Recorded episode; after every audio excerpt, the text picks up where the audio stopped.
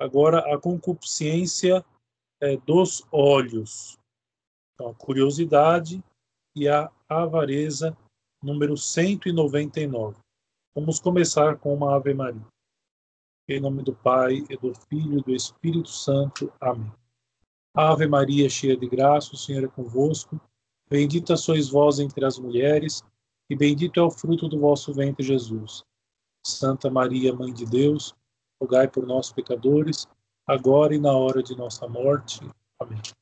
Em nome do Pai, do Filho e do Espírito Santo. Amém. Muito bem. Número 199.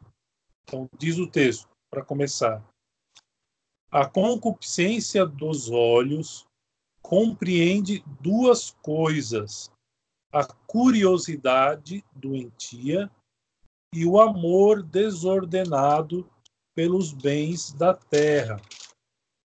Porque quando a gente fala de concupiscência dos olhos, a gente já é, quer levar a nossa inteligência a fixar no ponto é, da carnalidade, dos, do pecado contra dos pecados contra o sexto mandamento. Mas isso é a concupiscência da carne, que nós já vimos. Aqui fala da concupiscência dos olhos, que diz respeito a duas coisas: a curiosidade doentia e o amor desordenado dos bens da terra. E aí nós, é, de cabeça, nós lembramos várias passagens do Santo Evangelho, que nós devemos é, desprezar as coisas do mundo, que não devemos ter apego é, ao dinheiro, é, enfim, que os bens do mundo são, são, são todos passageiros. Onde está o teu tesouro, aí também está o teu coração. Nosso Senhor afirma no Santo, no Santo Evangelho. Enfim, então várias passagens do Santo Evangelho nos fazem é, recordar disso. Ou seja, de muitas vezes sermos tomados por uma curiosidade doentia e um amor desordenado dos bens da terra. Então ele vai explicar um por um, e aí eu vou explicar, eu vou é, interromper na medida que eu ache propício. Então, sobre a curiosidade doentia. A curiosidade de que se trata é o desejo imoderado de ver, ouvir, conhecer o que se passa no mundo, por exemplo, as secretas intrigas que nele se urdem, não para daí tirar algum proveito espiritual, mas para gozar desse frívolo conhecimento. Então imaginem só é, o que não diria o Tanqueray e muitos outros escritores espirituais se eles conhecessem isso que todos nós conhecemos, chamado de internet. Ou seja, isso é muito comum, o uso da internet hoje em dia essa curiosidade de ver, ouvir, conhecer o que se passa no mundo, não tiramos nenhum proveito de nada, acumulamos um monte de informações vazias, sem sentido nenhum, às vezes somente para ter assunto para discutir num bar, num boteco, é, ou com os colegas no emprego, e assuntos também que, por terem uma fonte é, que não tem sentido nenhum, não acrescenta nada, são conversas que não vão acrescentar nada também. Então imagine se esses autores espirituais conhecessem a internet, o que eles teriam para falar só sobre esse assunto. Então, ou seja, aqui note-se o seguinte, ou seja, em algumas ocasiões nós usamos dessa curiosidade simplesmente para gozar desse frívolo conhecimento. Então, ou seja, existe um conhecimento que é frívolo E nós é, gostamos de conhecer todas essas frivolidades. E por gostar é que nós buscamos cada vez mais essas informações inúteis. Então, passando lá a barrinha do Facebook ou é, vendo vídeos intermináveis no YouTube. Tem muita coisa boa para se ver na internet. Não é disso que eu estou que, que o texto se trata aqui. Tem muita coisa boa que nós encontramos na internet. Existem muitos vídeos bons que nós encontramos no YouTube. Mas, infelizmente, é, nós vemos essa juventude toda cair é, tantas vezes nesse erro de ficar buscando coisas frívolas e vai buscando. Eu até é, conversei com, uma prima minha é, essa semana passada. Eu tenho um sobrinho de quatro anos.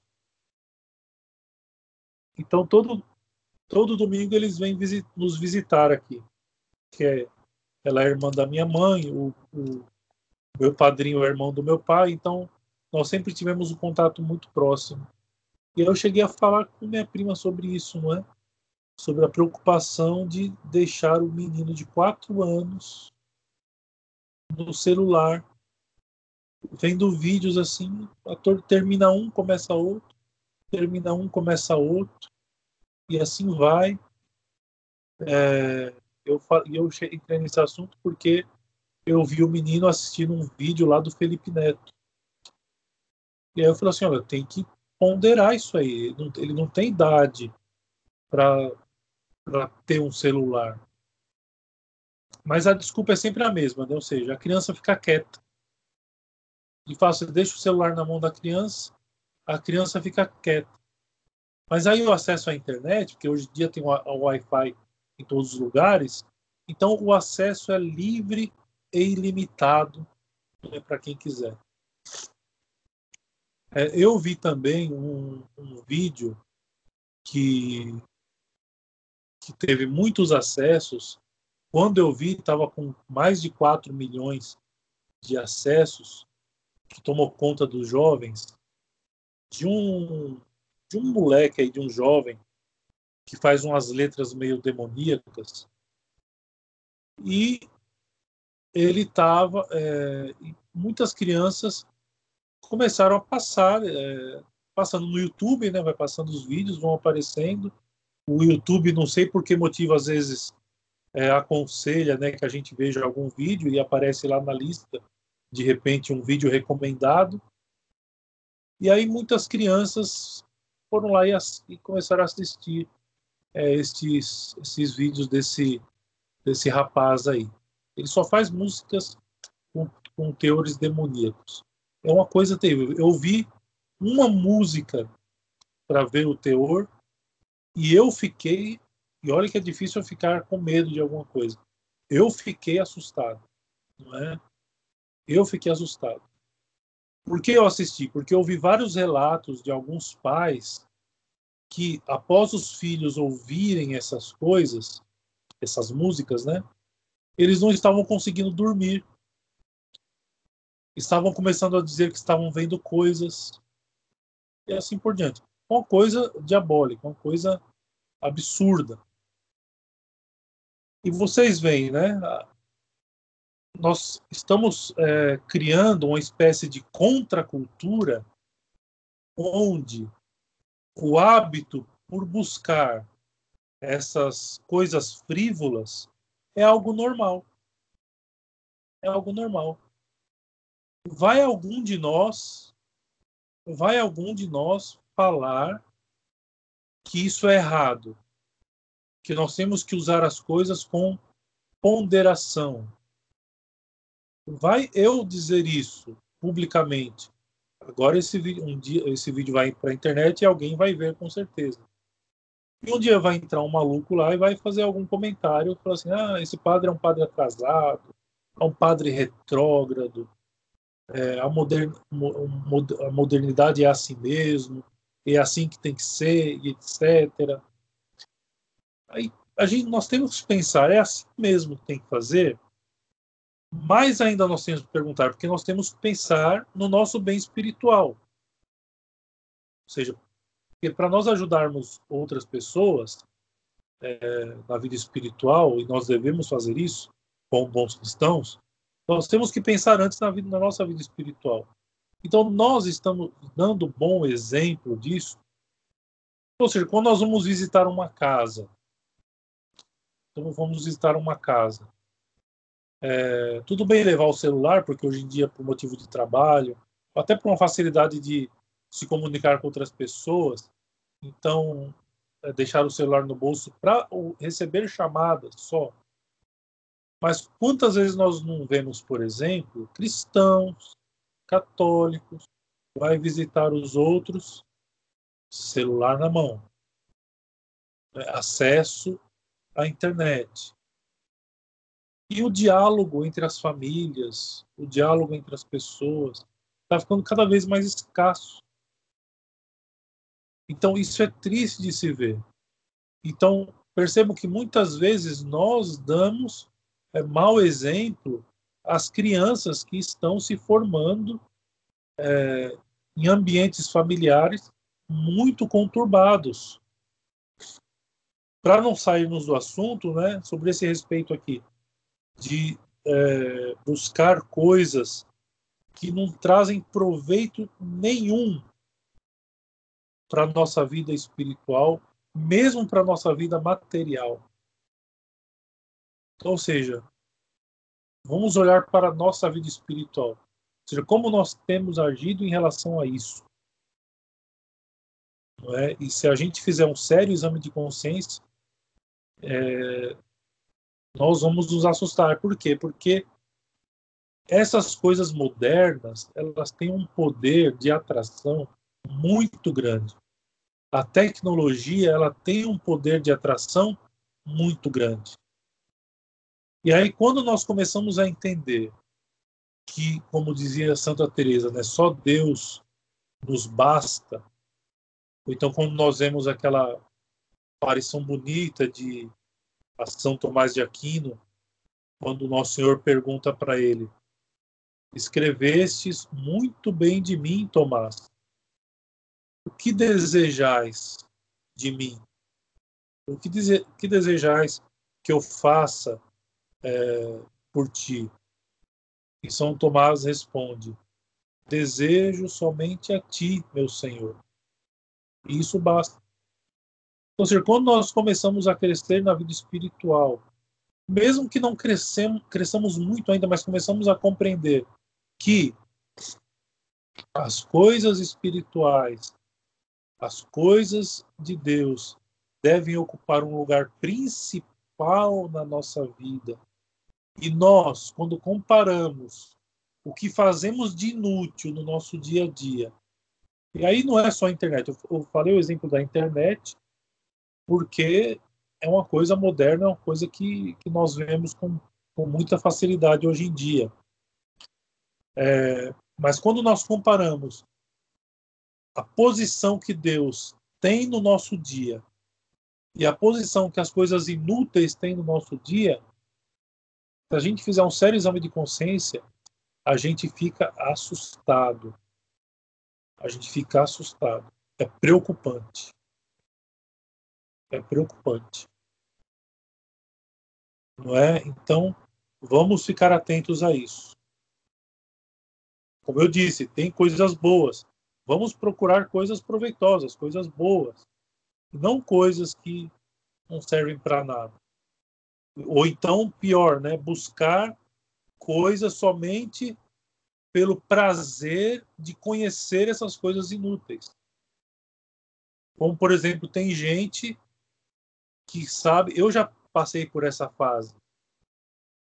É, tem gente, por exemplo, se você perguntar hoje ele sabe decor, ele sabe decor o resultado de todos os jogos do Campeonato Brasileiro essa semana.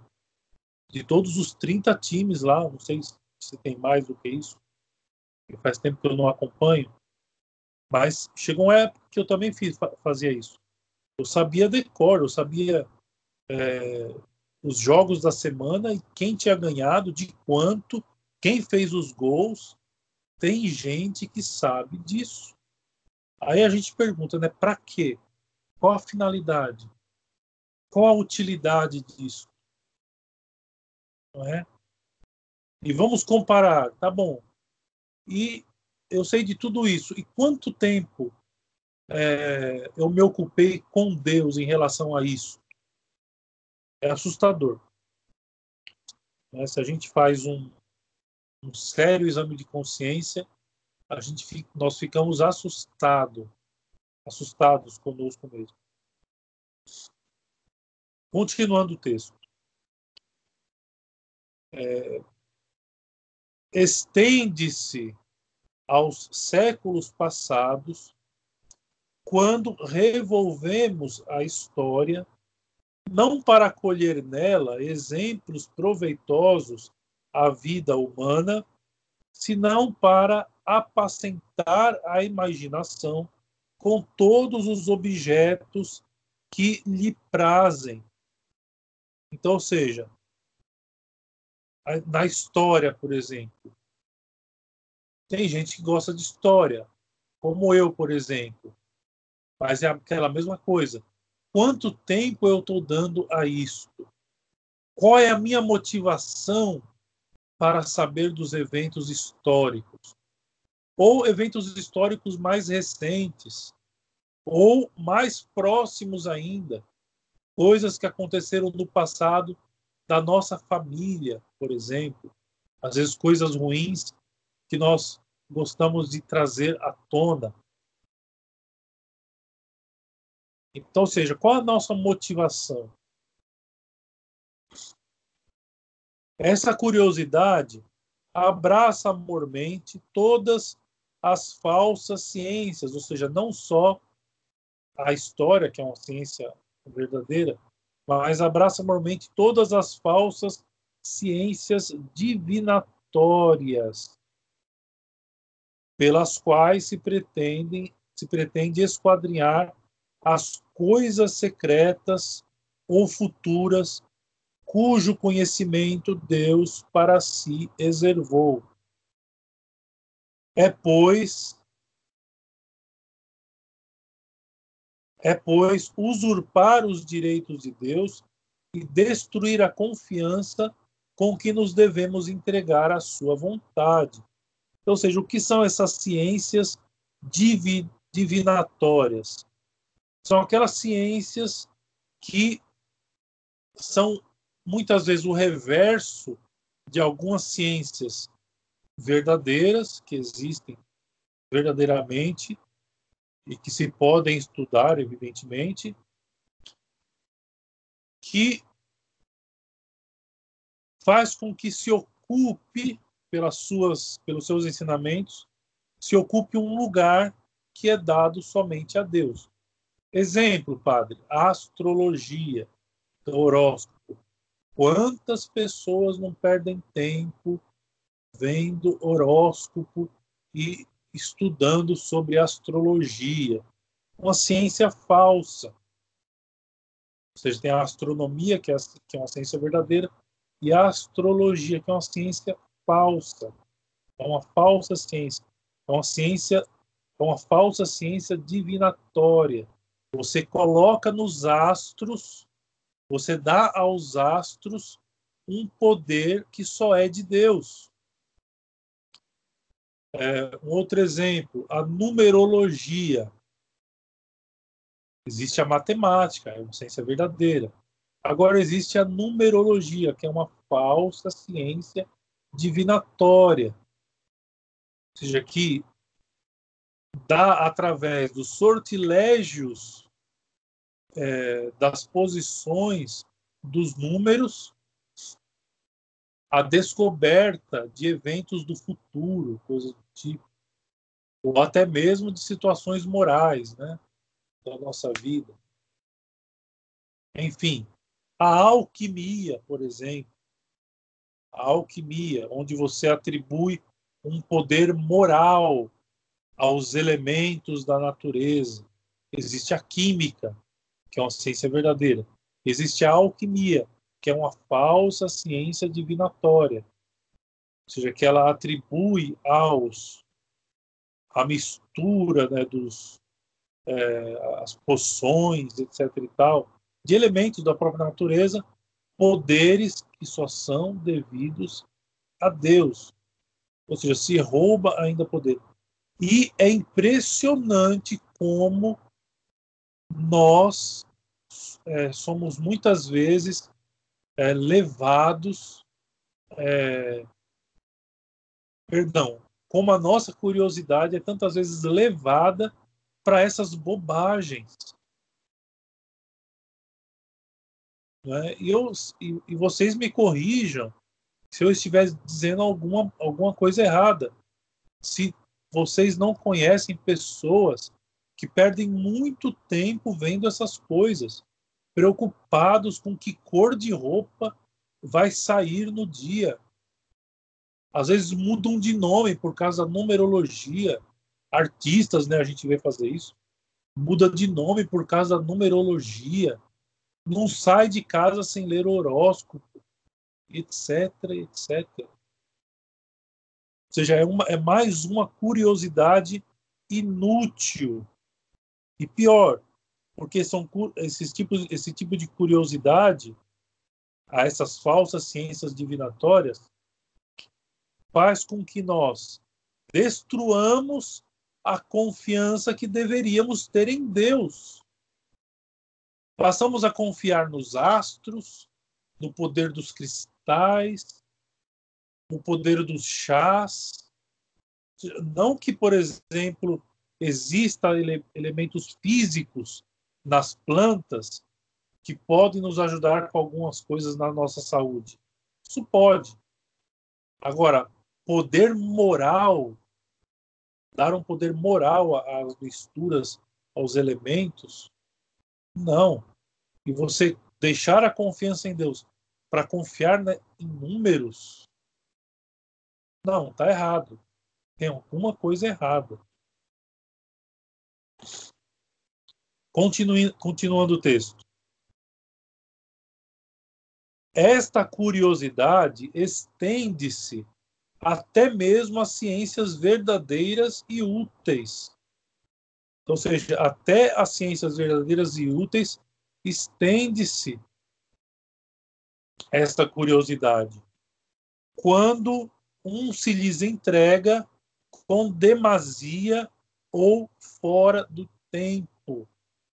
Então, ou seja, às vezes, às vezes as pessoas não necessitam, elas podem tirar uma folga, elas têm a oportunidade de, se, de, de, por exemplo, se entregar um pouco à família, mas não.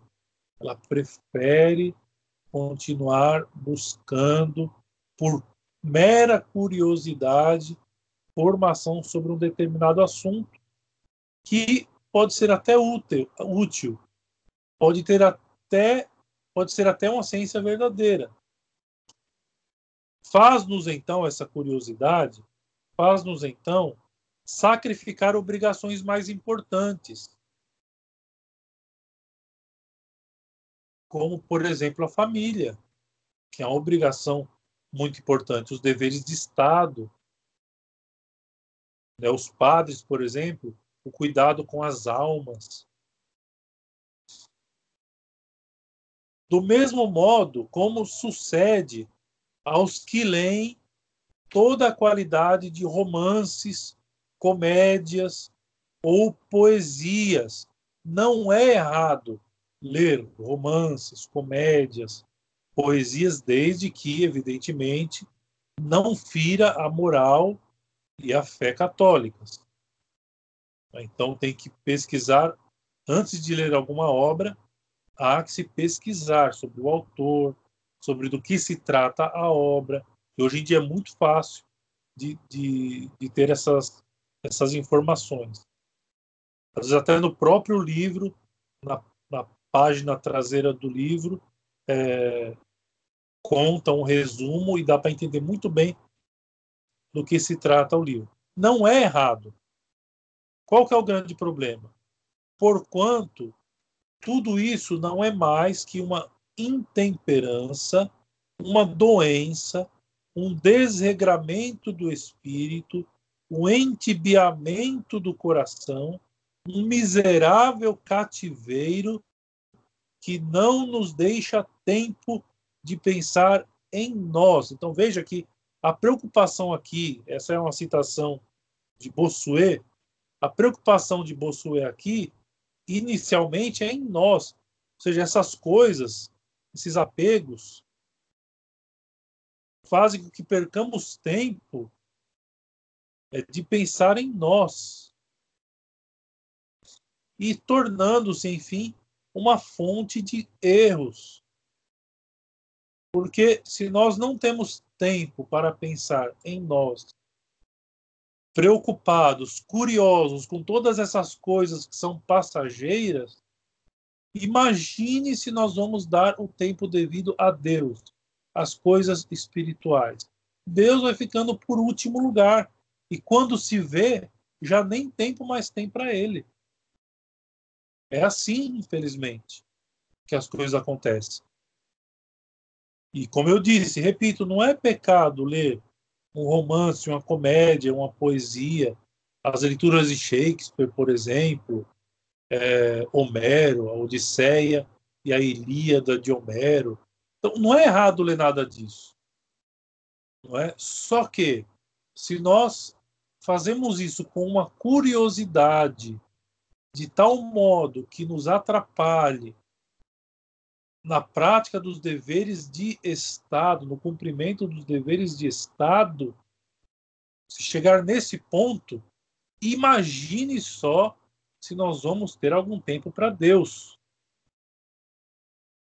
Se nem em nós, nós nós estamos pensando, nem na nossa família nós estamos pensando, quanto mais em Deus.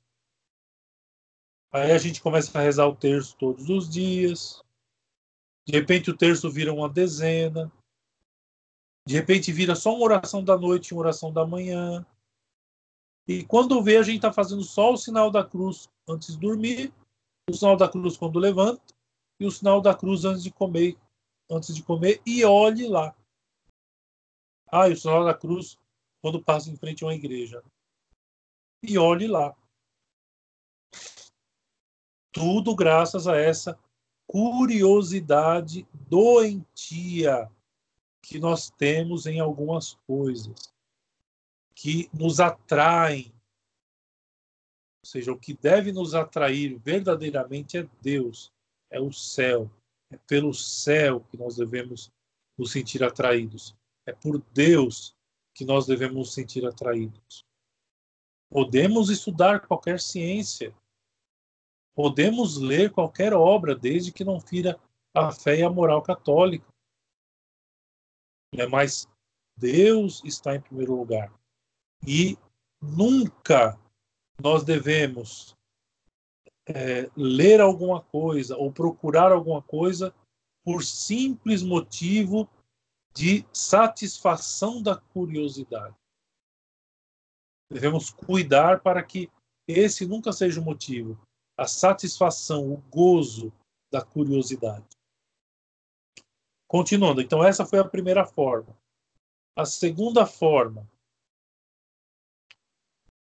que é o amor desordenado dos bens da terra. A segunda forma desta concupiscência é o amor desordenado do dinheiro. Umas vezes considera-se como um instrumento para adquirir outros bens, por exemplo, prazeres, honras.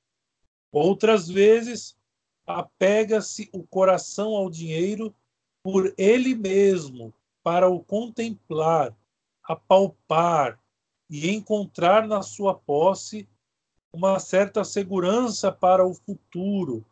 Lembra lá do é, lendo esse texto aqui, eu lembrei daquele desenho, passou muito quando eu era moleque, quando era menino, é o tio Patinhas. Lembrou muito isso. Apalpar o dinheiro, né? Lembra que ele mergulha, mergulhava no, no cofre de, de moedas que ele tinha. A pessoa que sente prazer em apalpar o dinheiro. Então, ou seja, começa começa o apego começa esse apego desordenado começa no pensamento de que com dinheiro nós conseguimos alguns bens. Só que esses bens, eles não vão ser bens tão úteis assim. Vão ser, por exemplo, prazeres, a busca de honras, etc. E aí passa-se, avança-se, porque como diz o Salmo, um abismo atrai outro abismo, né? pecado atrai pecado. Então, chega-se a este ponto da contemplação do dinheiro, da contemplação desse bem passageiro que é o dinheiro, chegando a palpar e colocando no dinheiro a esperança de um futuro melhor. Futuro nosso, nós já sabemos qual é. é o nosso futuro é estarmos um dia sete nosso futuro material, né, que eu digo, é estarmos um dia sete palmos debaixo do chão. Este é o nosso futuro.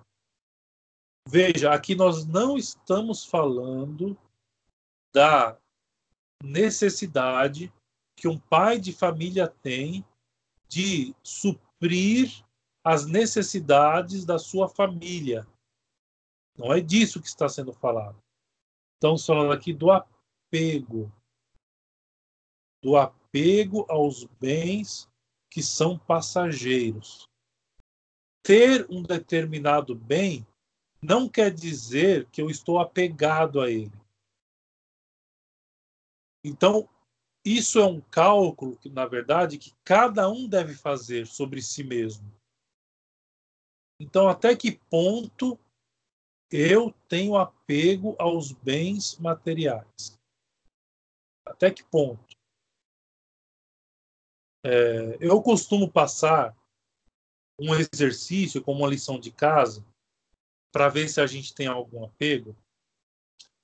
Então pense, por exemplo, naquela camisa que você mais gosta, na calça que você mais gosta, ou na saia, no vestido que você mais gosta, no sapato que você mais gosta. Pensa. Ou até mesmo algum bem material religioso. Como, por exemplo, uma imagenzinha pequena do Sagrado Coração de Jesus. Não aquela da consagração da família, né? uma outra. É aquela imagem que eu mais gosto. E aí faz o seguinte: doa para alguém. É uma lição de casa. Se após vocês ouvirem isto, vocês sentiram aquela dorzinha no coração, há pelo menos um mínimo de apego algo, algum bem material. Não é? Então, ou seja, só é, só o fato de pensar que eu devo dar aquele objeto que eu tenho uma grande querência, pronto, já dói só de pensar. Ou seja, isso já é um apego. Devemos lembrar que nós não vamos levar nada. No caixão não tem gaveta. Embora vocês podem desejar, né, pede para a família ser enterrado como os faraós egípcios, né, de enterrar você com todos os seus bens, como faziam os egípcios. Mas não é assim, a gente sabe. Caixão não tem gaveta. Nós não vamos levar nada. Aonde está o vosso tesouro, aí também estará o vosso coração. Onde está o nosso coração? Naquele bem que doeu quando eu falei para doar? Ou é em Deus que está o nosso coração?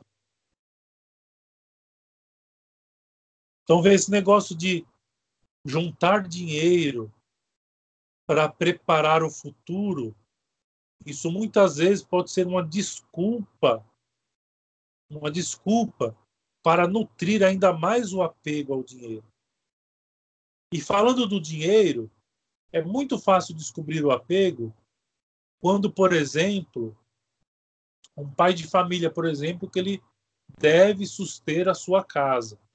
Ele deve trabalhar para garantir o sustento da sua família, certo? É, dá para perceber o apego ao dinheiro aqui no, eu, eu saí dos bens, agora estou falando do dinheiro. Isso não só com os pais de família, mas com qualquer um. Dá para perceber, perceber quando você, por exemplo, é, está passando num lugar, aí vamos falar de comida, porque comida é uma coisa é, trivial, é uma coisa simples, é uma coisa que é um prazer lícito, vamos dizer assim, desde que não seja gula, é claro. Mas vamos supor, eu estou passando em frente à confeitaria. E aí eu vejo lá um pedaço de bolo bonito de chocolate, aquele que eu mais gosto, assim. Uma fatia bem generosa. Aí eu entro e pergunto o preço. Olha, custa 10 reais. Eu tenho 10 reais, eu tenho até mais do que 10 reais. Eu, eu até tenho 10 reais. E comer aquele bolo naquela hora seria um prazer lícito, não seria errado. Às vezes eu estou cansado do trabalho, eu estou na correria do dia a dia, enfim. Eu tenho até mais de 10 reais no bolso. Aí eu falo assim, meu Deus, que facada, não, não quero não. E saio. Então, ou seja, eu me, quando, quando eu tenho a capacidade de me privar de um prazer lícito tendo condições para isto, aí é sinal que existe apego ao dinheiro. É um sinal claro que existe apego ao dinheiro.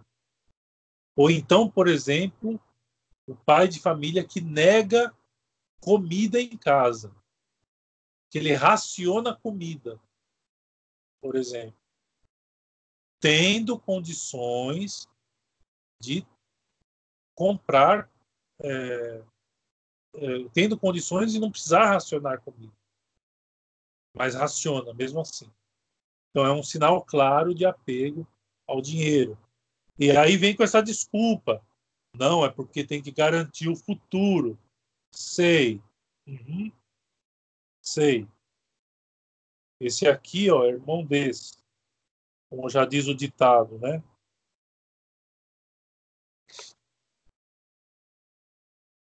E aí ele explica que isso é a avareza, é a avareza propriamente dita. Ou seja, esse apego ao dinheiro é a avareza propriamente dita. E mais uma vez, veja que nós estamos falando aqui de uma coisa específica. Nós não estamos falando de um pai de família que deve prover a necessidade da sua família. Isso é uma coisa que cada um internamente sabe sobre si. E eu já dei a lição de casa para vocês saberem se vocês são. É, se vocês têm esta avareza, ou seja, esse apego aos bens materiais ou não. Então, é a avareza propriamente dita. Num e no outro caso, expõe-se o homem a cometer muitos pecados, porque esse desejo imoderado é fonte de muitas fraudes e injustiças. Então, é evidente, ou seja, o apego ao dinheiro, não que vai acontecer, evidentemente, não é algo é, que vai acontecer objetivamente, mas o apego ao dinheiro leva o homem a cometer fraudes, leva o homem a praticar injustiças. Quer ver uma injustiça muito simples do dia a dia? Negar uma esmola a um pedinte. E aí vem aquela desculpa, né? Não, vai comprar bebida, vai, vai pegar o dinheiro para beber. O cara falou assim: ó, dá um real para comprar um pão. Aí eu já faço um julgamento. Não vai comprar para beber. E se for para beber, qual o problema? Ou seja, a obra de caridade está em quem faz a caridade. Quem recebe a caridade, se fizer algum mau uso daquilo, o problema é dele, não é seu, não é nosso. Mas sempre vem essa desculpa. Não, vai pegar para beber. Deixa o rapaz beber. Ele está numa situação de rua difícil. Às vezes a bebida é a única coisa que ele tem para matar a fome ou para enganar a fome. Veja, tudo isso, seja, o, o apego ao dinheiro, o apego aos bens, levam a isso. Então, remédio. Declaração. Temos um tempinho aí. É, remédio. Então, primeiro, primeiro ele vai, vai falar para combater a vancuriosidade e depois o apego aos bens materiais, o amor desordenado aos bens da terra. Então, o primeiro remédio para combater a vancuriosidade. Então, primeira coisa, importa recordar que o que não é eterno, prestem bem atenção, o que não é eterno é indigno de fixar e reter a atenção de seres imortais como nós. Então, quantas vezes nós lembramos disso? Que nós somos seres imortais. Deus nos criou imortais. Nós temos uma alma imortal. Ou seja, aquilo que não é eterno é indigno de nós fixarmos e retermos a nossa atenção. Continua o texto. A figura deste mundo passa. Não há senão uma coisa que permanece: Deus e o céu que é a eterna posse de Deus. Só isso permanece. E só poderá ter posse de Deus na eternidade quem já o possuiu nesta vida. E veja, aqui nós não estamos falando da proibição. Não é proibido é, estudar ciências, ler coisas, desde que seja tudo lícito. Não é errado agora. Nós vamos colocar, reter a nossa atenção nestas coisas. Não. Temos que considerar que aquilo que é eterno é mais importante. E só vai possuir Deus no céu quem já o possui na terra. A figura deste mundo passa. Tudo passa. Não devemos, pois, tomar interesse a valer senão pelas coisas eternas. Então, seja, é aquilo que nós chamamos de santa curiosidade, certo? Nós podemos ter informações sobre as coisas, sobre como as coisas estão se passando no mundo, até porque, segundo o livro do Apocalipse, nós temos que estar atentos aos sinais para poder nos precaver, aos sinais do fim dos tempos. Mas não nos apegar a nada, a nenhum livro, a nenhuma obra, a nenhuma ciência, A gente não vê hoje, por exemplo, é, esses fãs de Harry Potter, por exemplo. Primeiro que é um filme que exalta a bruxaria. Então já é uma coisa ruim por aí. Mas a gente não vê esses fãs que leem os livros, releem, leem uma terceira vez, decora trechos inteiros da obra, fala junto com o filme, porque já leu várias, já assistiu o filme várias vezes, então repete junto com o artista as falas. E não, não lembra, decora uma frase da Sagrada Escritura ou da vida de um santo. Nada. Pode usar a internet? Pode.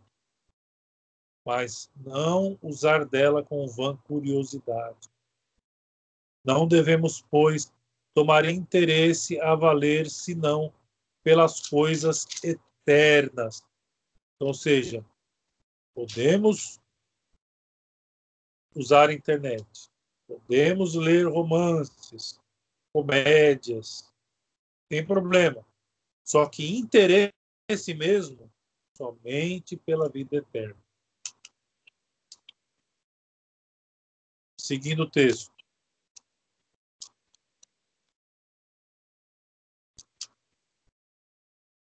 Porquanto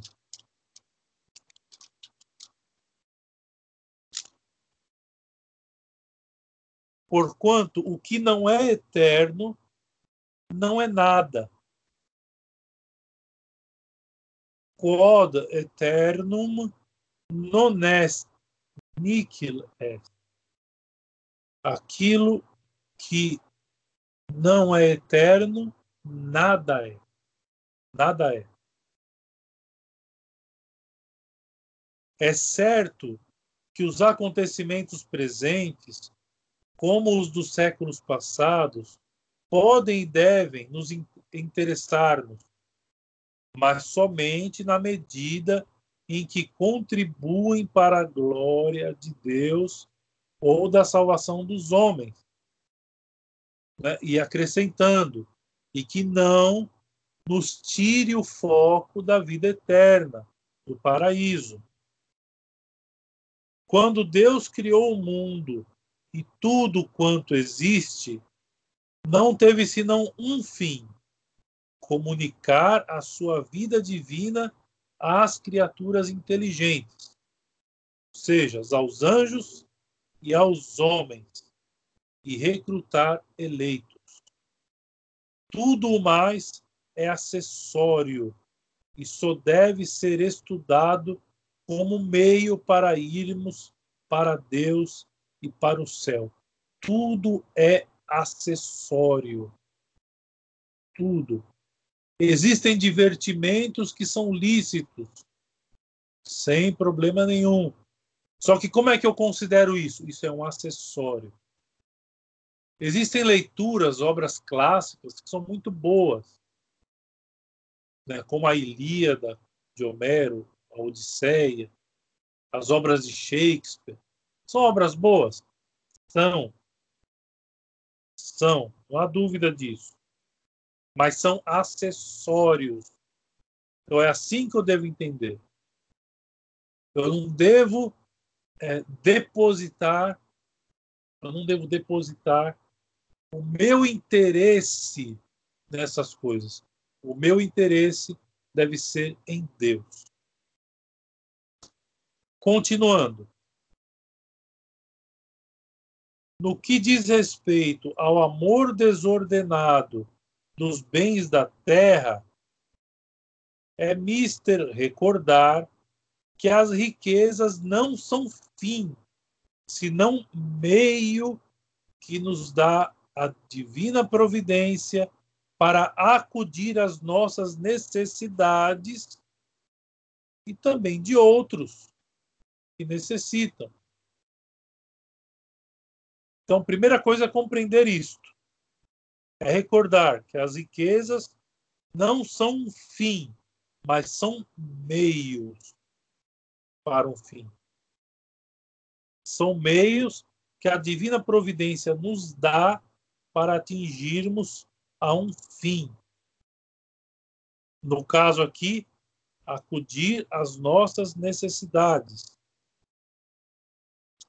Que Deus é sempre soberano, Senhor dessas riquezas. Então, ou seja, mais uma coisa que temos que compreender: que Deus é o dono de todas as riquezas e bens que nós possuímos. Que nós não somos, afinal, mais do que administradores de todas essas coisas e riquezas. E mais, que teremos de dar conta do seu uso no dia do nosso julgamento. Ou seja, nós devemos dar conta do uso das coisas. Então, se nós usamos os bens da terra de um modo a nos afastar de Deus, nós seremos cobrados por isso. Nunca esqueçamos disso.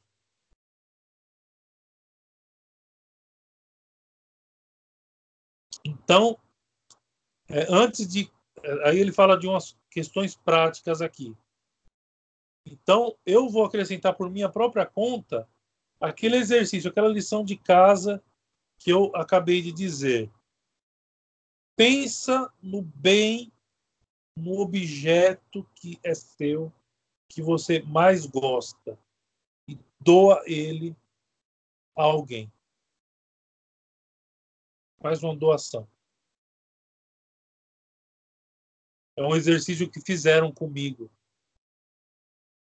é, uma vez, num retiro um padre, um padre fez esse, essa proposta, aí, saindo do retiro, eu nunca fui muito apegado às coisas assim, mas eu tinha um terço que eu tinha desde criança. Ele era feito de madeira de goiabeira. Então ele era um terço muito resistente, muito forte. E ele era bonito. Ele, ele, ele tinha uma cor bonita. Ele tinha até um cheiro agradável. Eu era muito apegado àquele terço. Aí o padre fez esse propósito. E eu senti a mesma coisa que certamente muitos de vocês sentiram aí, quando lembraram lá do objeto. Aquela dorzinha, aquela pontadinha no coração. Assim, Poxa. E aí eu fiz o propósito, né? Assim que eu saí do retiro, a primeira pessoa que eu visse, eu daria o terço. Então aí nos, é, que eu saísse do ônibus que nos levaria para casa, né? Aí eu saí do ônibus e assim que chegou o ônibus, veio um coroinha lá nos receber. Aí eu, sem pensar, já fui lá e aquela dor no coração terrível, eu fui lá e dei o meu terço para ele. Eu nem sei por onde anda mais esse terço, se existe, se não existe. Mas se não existe, as coisas deste mundo são passageiras. E isto, este ato me ensinou muito. E eu acho que pode ensinar muito a vocês também. Então, um bom exercício para se desapegar dos bens materiais é fazer isso. Pensa naquele objeto que você mais gosta, que seja uma camisa, uma calça, sapatos, mulheres, né? Gostam de sapatos, enfim, doa uma imagem, qualquer coisa, um terço. Doa. Façam esse exercício. Dói no início, mas depois cura. Isso, isso vai nos dar força para ficar mais desapegados das próximas vezes. E aí sim, vamos para o texto. É, pois, consumada prudência consagrar uma larga parte do supérfluo a esmolas e boas obras. Então, ou seja, existe o salário que nós recebemos. Claro que quem não recebe salário é, não, não tem como fazer isso. Mas existe o salário, certo? Então, existe aquele, aquele valor que eu uso para as coisas de casa e resta um supérfluo O que eu posso fazer com esse supérfluo? Eu posso guardar numa poupança pensando nos filhos, isso não é errado, mas diz aqui, é muito importante nós reservarmos uma larga parte desse nosso salário a, a esmolas. É muito importante, né? A ação católica, que era um movimento aqui no Brasil que juntava é, a ação é, de apostolado de vários movimentos da igreja, apostolado da oração, Congregação Mariana, Liga Católica, Legião de Maria, enfim, fizeram um movimento chamado Ação Católica, e eles defendiam esse costume de os católicos, é, ao ganhar um salário, deixarem sempre no bolso uma certa reserva é, de, é, feito em trocados, né? Vai padaria, por exemplo, troca lá uma nota de 100 reais, 200, 200 reais troca por notas de 10 reais, por exemplo, deixa no bolso. Aí quando alguém vem pedir, você vai lá, faz a doação. Então a ação católica ela estimulava muito essa prática. Seja, é uma prática importante de retomar. Porque muitas vezes os pobres são esquecidos. Eu não sou teólogo da libertação, não. Mas nós temos que, que, que nos convir disso. Muitas vezes nós esquecemos dos pobres. Não podemos esquecer dos pobres, porque deles é o reino dos céus, diz Nosso Senhor no Sermão da Montanha. Continuando. É acomodar-se aos desígnios de Deus, que quer que os ricos sejam, por assim dizer, os econômos dos pobres. Ou seja, se Deus nos deu a sorte, sorte não é a palavra, se Deus, na sua providência, nos garantiu a graça de termos um salário mensal, poxa vida, vamos reservar um pouco disso, uma parte disso, para dar aos pobres. Isso vai agradar muito a Deus. é colocar no banco do céu, olha só, ajudar os pobres é colocar no banco do céu um depósito que nos será restituído centuplicamente quando entrarmos na eternidade.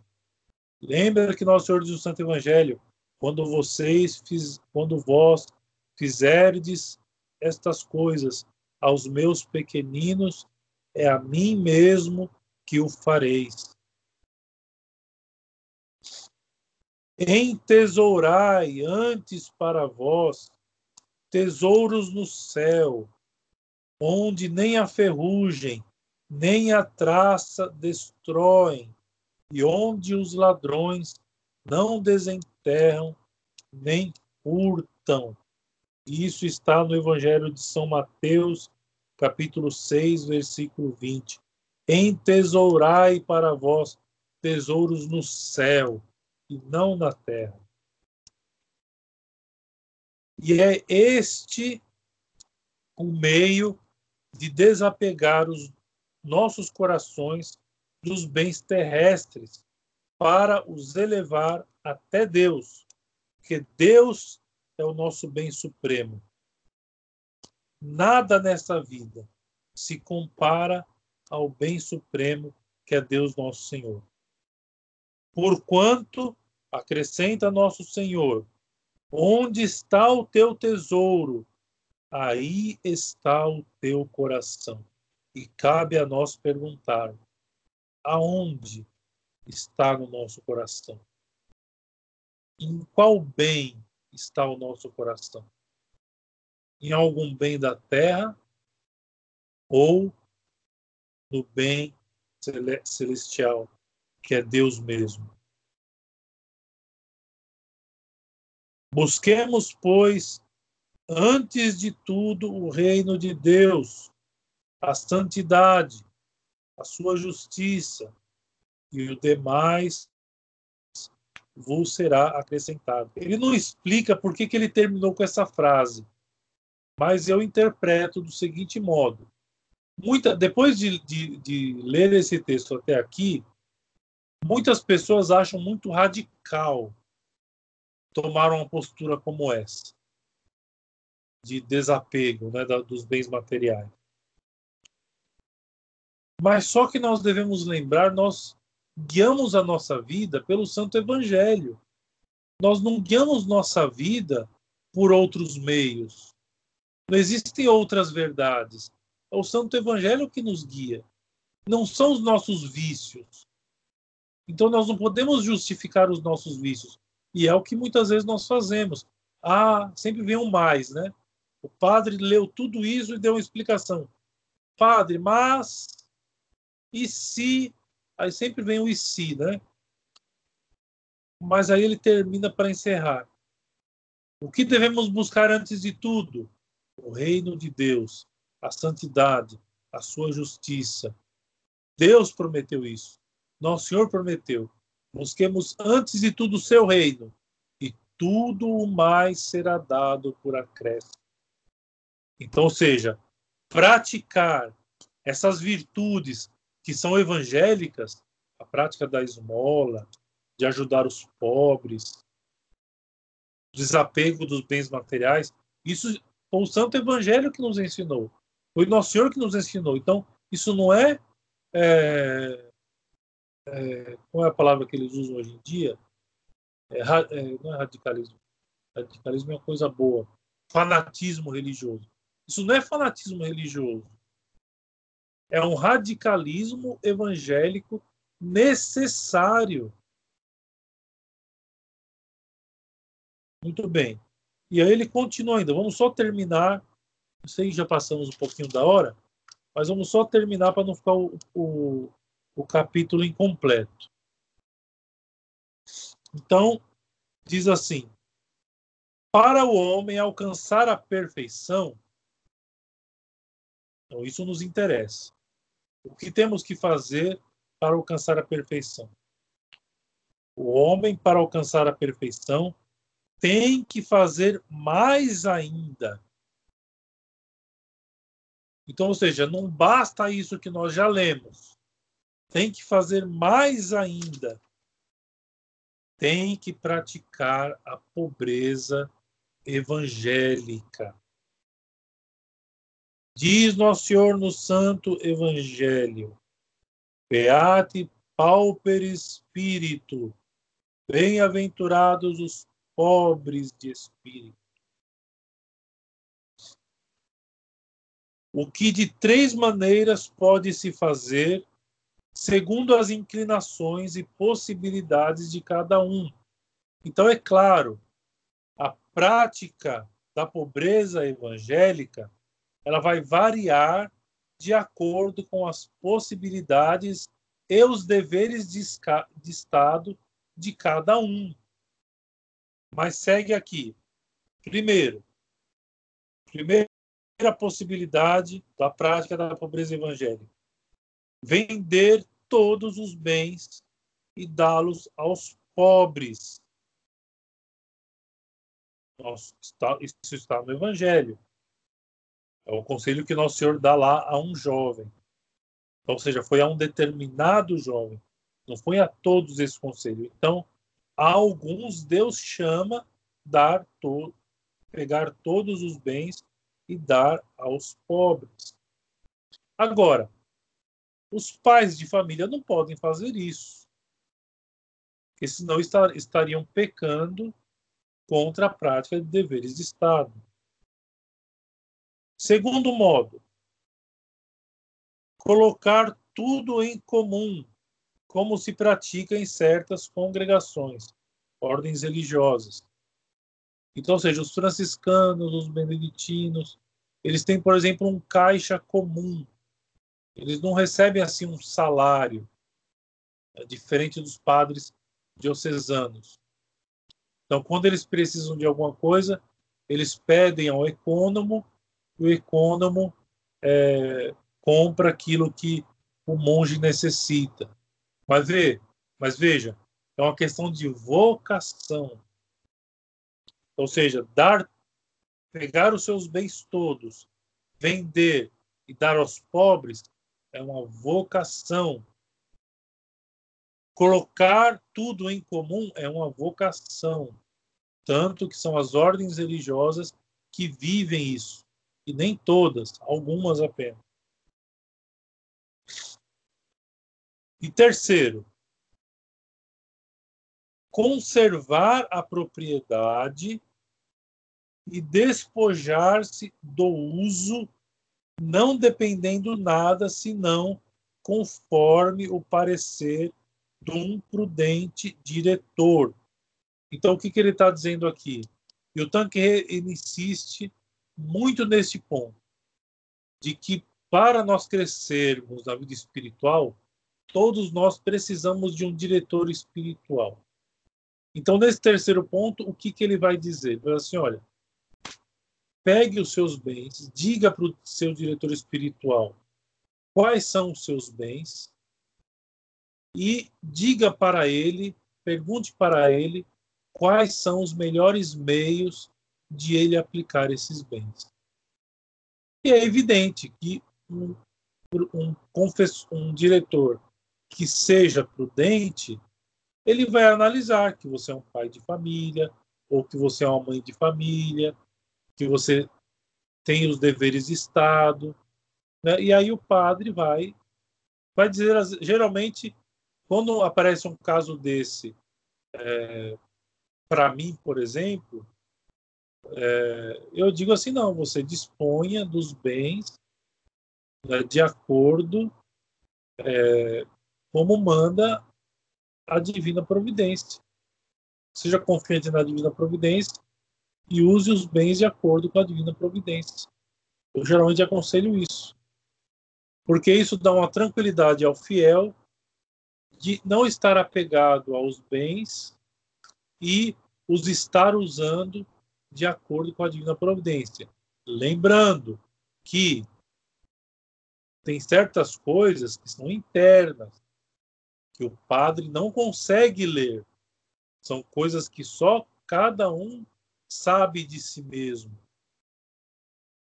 Então, ou seja, o quanto eu verdadeiramente estou apegado às curiosidades ou aos bens materiais, é cada um que sabe. É cada consciência que faz o cálculo.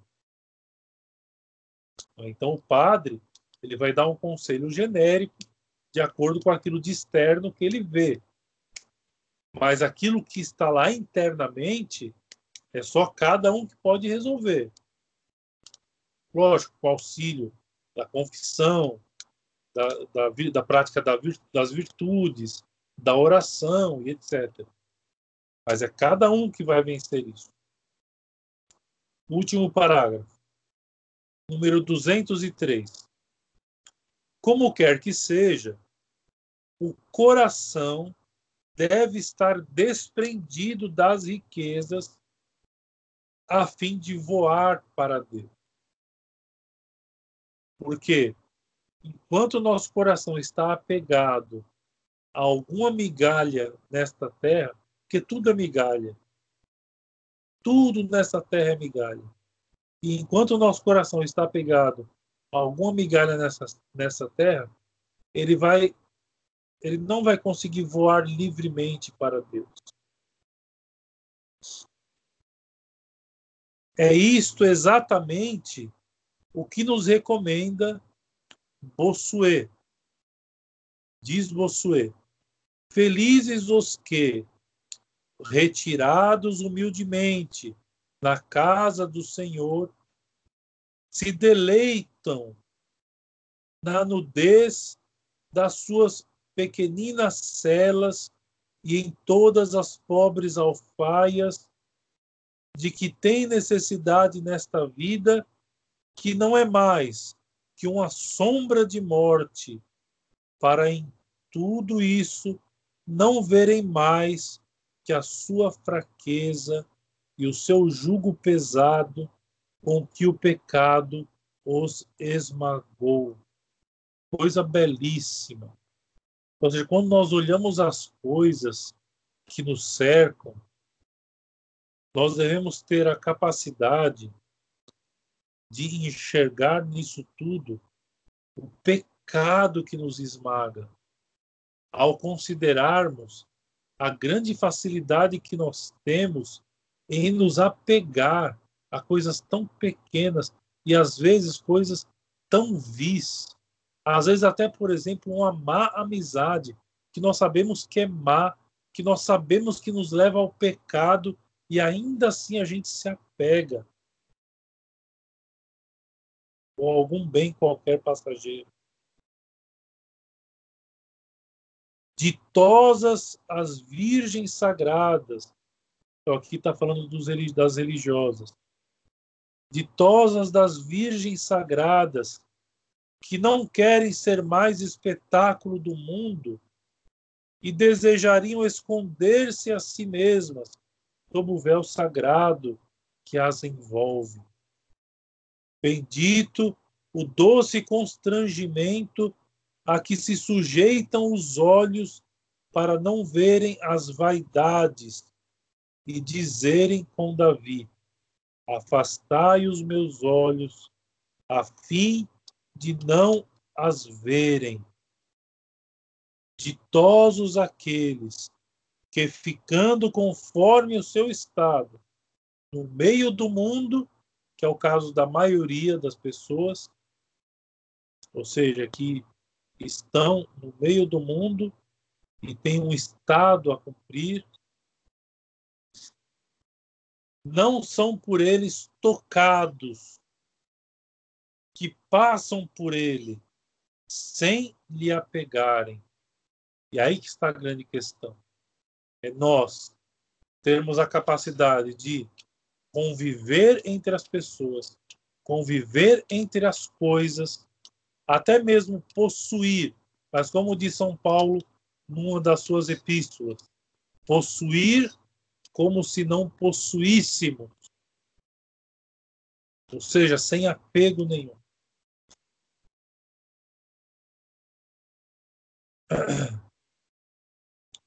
Que dizem com Esther sob o diadema.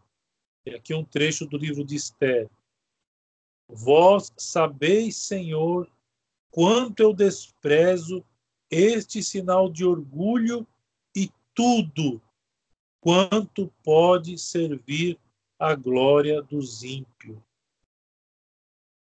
E que vossa serva jamais se regozijou, senão em vós unicamente, Deus de Israel.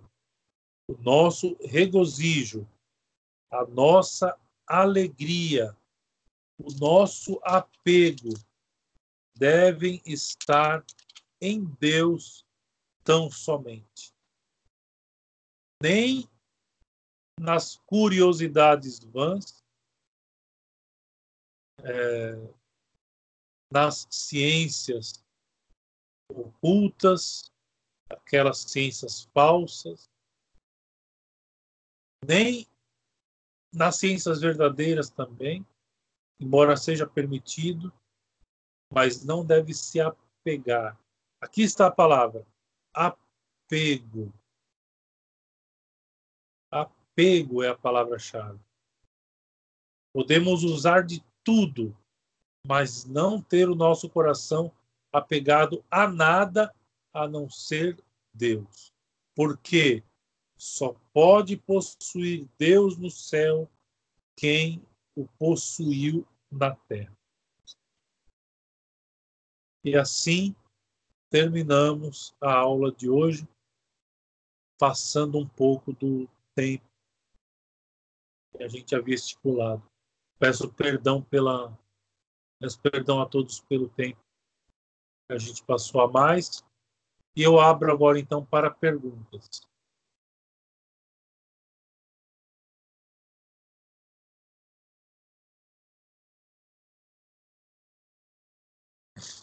Padre, salve Maria.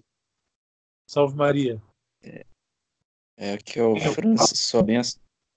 Francis, Deus abençoe.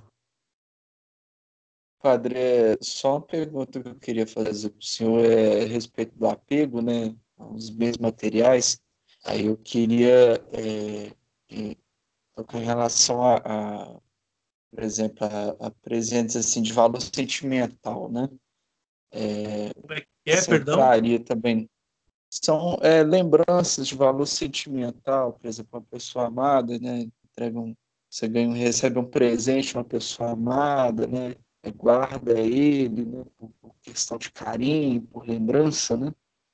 É, se isso entraria também no nesse bojo aí do, do, do dos bens, é, esse possuir, né? Do, do apego, né? Dos bens materiais. Eu entendi.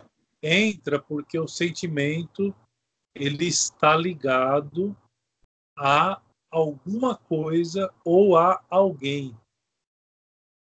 Então não existe uma, pelo menos não me vem à cabeça agora, algum sentimento que estaria em nós por si mesmo. Então geralmente um sentimento ele está em nós por causa de algo. Então entra também isso. Então, seja, o apego a um determinado sentimento por causa de algo ou de alguém. Então, tem que desfazer, tem, tem que lutar. As, muitas vezes não é fácil a prática do desapego. É, é com muita luta que nós conseguimos. Como eu disse, algumas coisas práticas nos ajudam, como essa, por exemplo, é muito boa. Essa, por exemplo, de a gente fazer uma doação daquele bem material que a gente mais gosta, esse é um exercício muito bom. E é um exercício que pode se repetir várias vezes. Todas as vezes que você perceber que existe um objeto que você é, está muito apegado, dá ele. Né? Então, é muito interessante. É um exercício muito prático.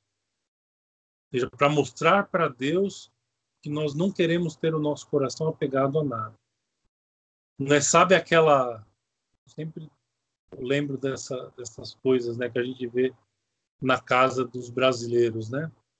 Isso é uma coisa muito comum do brasileiro. Sabe aquele presente de casamento? Aquele conjunto de xícaras ficam lá em cima do guarda-roupa ou em cima do armário que nunca foram usados, mas você tem um apego muito grande àquilo, mas o apego no sentido assim, você tem medo que quebre. Começa a usar. Você pode morrer amanhã. Você pode morrer agora. Faz um chá, ou então prepara um café gostoso, junta a família na sala e usa aquele jogo de xícaras bonito que você não usa por medo de quebrar. A vida fica mais bonita. A gente tem que entender essas coisas. São nuances, são coisas pequenas, mas é, quando a gente começa a entender que todas essas coisas são manifestações do apego que nós temos pelos, pelas, pelas coisas, a gente vai quando a gente vai praticando essas coisas, a gente consegue desapegar. Como eu falei, às vezes mas... dá trabalho, mas nem sempre. Às vezes a gente consegue de vez. Mas, por exemplo, padre, uma foto, uma carta, hum. é, mas seria a respeito mais, é, mais desses objetos, né? Por exemplo, você deixar ele encostado num canto, esquecer dele, ou, por exemplo, jogar fora, para mim, já é complicado. Eu entendi. Não, exemplo, cartas, tá. fotos são como que é, são como que recordações e, e muitas vezes são recordações boas que não levam ao pecado, não são apegos a bens materiais propriamente dito, não é? Agora, sobre cartas, a não ser que exista uma carta perigosa, ou seja, alguma comunicação no passado que levou ao pecado, convém destruir. Convém destruir. Agora, se é uma simples, veja, recordação, não é apego, é recordação apenas. Né? O apego é quando eu direciono o meu coração àquele objeto, àquele bem, ou aquela pessoa, ou mesmo ao dinheiro, como nós vimos. Bom? Entendi. Muito obrigado, padre. Imagina. Mais padre, algum? É Fabiano. É, o padre, e, e quando o apego não é a coisas, mas a pessoas. Está tão apegada à pessoa que assim, não me imagino longe da pessoa. Não por amar a pessoa, por gostar demais, mas porque gerou um apego de presença. Assim. Aí, qual é o remédio? Eu abandono a pessoa? Eu dou a pessoa? Não, aí você tem que fazer várias considerações. Vai ter um capítulo que o Tanqueray vai falar só sobre isso. Ah. Mas se você quiser saber já adiantadamente, você pode ler é, o livro Filoteia, de São Francisco de Sales, que ele tem um capítulo inteirinho sobre as amizades. Então aí ele fala, ele explica quais amizades convém cortar pela raiz e quais amizades devemos nutrir e por quê. Entendeu? Então, é, eu não vou explicar muito, porque vai ter um capítulo só sobre isso é, no Tanquerê mesmo. Mas, se você é muito curiosa e tiver já ansiosa, leia o livro Filoteia. Ele tem um capítulo só sobre isso. Ok. O padre, o senhor segunda mas eu posso adiantar, Mas eu posso adiantar assim, que, de ah. fato, algumas amizades elas podem ser chamadas de más amizades. E é. que, por serem más, por nos levarem ao pecado, por exemplo. Então devemos cortar. Certo? É. Agora, nem sempre. Então, se não, se não ocasiona em nós nenhum pecado, não há problema manter as amizades. O senhor, no finalzinho, comentou com Francis que tem, tem certas lembranças, é, presentes, coisas que nós temos do passado que, se nos levaram ao pecado, a gente deve desfazer-se dele? É isso? Convém que, convém que sim. É, é, cartas ou objetos que nos levaram ao pecado e que nós ainda estamos apegados a esses objetos, é, convém se desfazer. Ah. No caso, assim, se houver apego, mas se houver só lembrança de também tem que se desfazer? Convém, porque a lembrança, a lembrança do pecado é uma coisa ruim. Sim, entendi. O pecado é uma coisa ruim. Agora, o exercício que eu passei para vocês não é sobre isso. É Sim. que a gente entende esse assunto. Então, ou seja, eu só estou dizendo que convém. Então, toda vez que eu olho para um objeto, eu me lembro do pecado, ou seja, convém destruir, porque não é uma lembrança boa. Agora, Sim. o objeto que eu estou falando é aquele objeto que fica lá no seu guarda-roupa, entendeu? Ou no seu armário, que você tem um apego muito grande. Então, geralmente é um objeto, é uma camisa, é uma calça, é um cinto, é um chapéu, ou é um jogo de xícaras, enfim, um jogo de copos, um jogo de pratos, etc. Enfim, são coisas desse tipo. Uhum. Entendeu? Entendi. Então, faça esse exercício. Faça, eu aconselho fazer esse exercício. Porque comigo funcionou. E tem funcionado até hoje, porque toda vez que eu, que eu, que eu percebo um apego. Teve uma vez, interessante, eu consegui achar num sebo um livro, um livrinho de adoração muito antigo, do século XIX. E foi um achado, porque eu paguei 50 centavos nele. Né? E era um livrinho com orações muito piedosas, muito boas, etc. E aí, uma vez eu estava na igreja, né, lendo, e aí um, um rapaz chegou do meu lado, um rapaz do grupo de jovens, e pediu para ver, né? Aí ele falou assim, nossa, que legal, né? Bacana. Aí eu expliquei como eu havia conseguido tudo. E aí eu senti, eu já tinha, já tinha acontecido aquela situação do terço, né, do retiro. E aí eu senti que eu estava pegado aqui, aquele livro. Quando, quando ele, porque parece que, não sei, é uma coisa esquisita, uma coisa quase inexplicável. Parece que surge uma espécie de ciúme. É uma coisa doentia. Então ele elogiando o livro, ele com o livro na mão, e eu com ciúme do livro, de ele folhear errado e rasgar, uma coisa do tipo. Aí passou. Aí o que, que eu fiz? Eu xeroquei o livro, eu xeroquei ele todinho, porque tinha orações muito boas que eu tenho até hoje, inclusive. Só preciso achar, mas eu tenho até hoje, inclusive.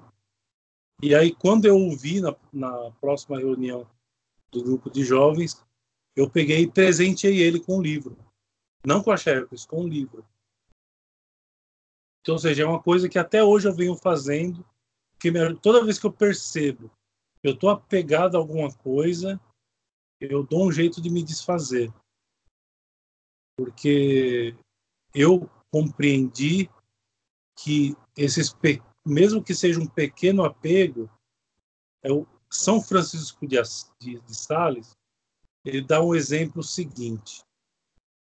Já viu aqueles passarinhos que tem uma pequena linha, pequena, grudada no pé. Não é nem na asa. Está grudada no pé. E por conta dessa linha grudada no pé, ele não consegue alçar voo. Então, São Francisco de Assis ele explica, São Francisco de Sales, perdão, ele explica que esses apegos que nós temos não chegam a ser pecado mortal, né? Alguns apegos chegam a ser pecados veniais, mas às vezes não chega a ser pecado mortal, mas é como aquela linha no pé do pombo, ou seja, que não está prendendo a asa dele, mas impede que ele voe. É? Então eu compreendi isso. Eu compreendi isso. E eu, e eu tenho essa consideração de que qualquer coisinha a qual eu estou apegado nesta vida é, pode me impedir de voar mais alto né, na direção da santidade da perfeição. Então, é o, por, que me ajudou, é o conselho que eu dou a vocês também. Bom, mais alguma pergunta?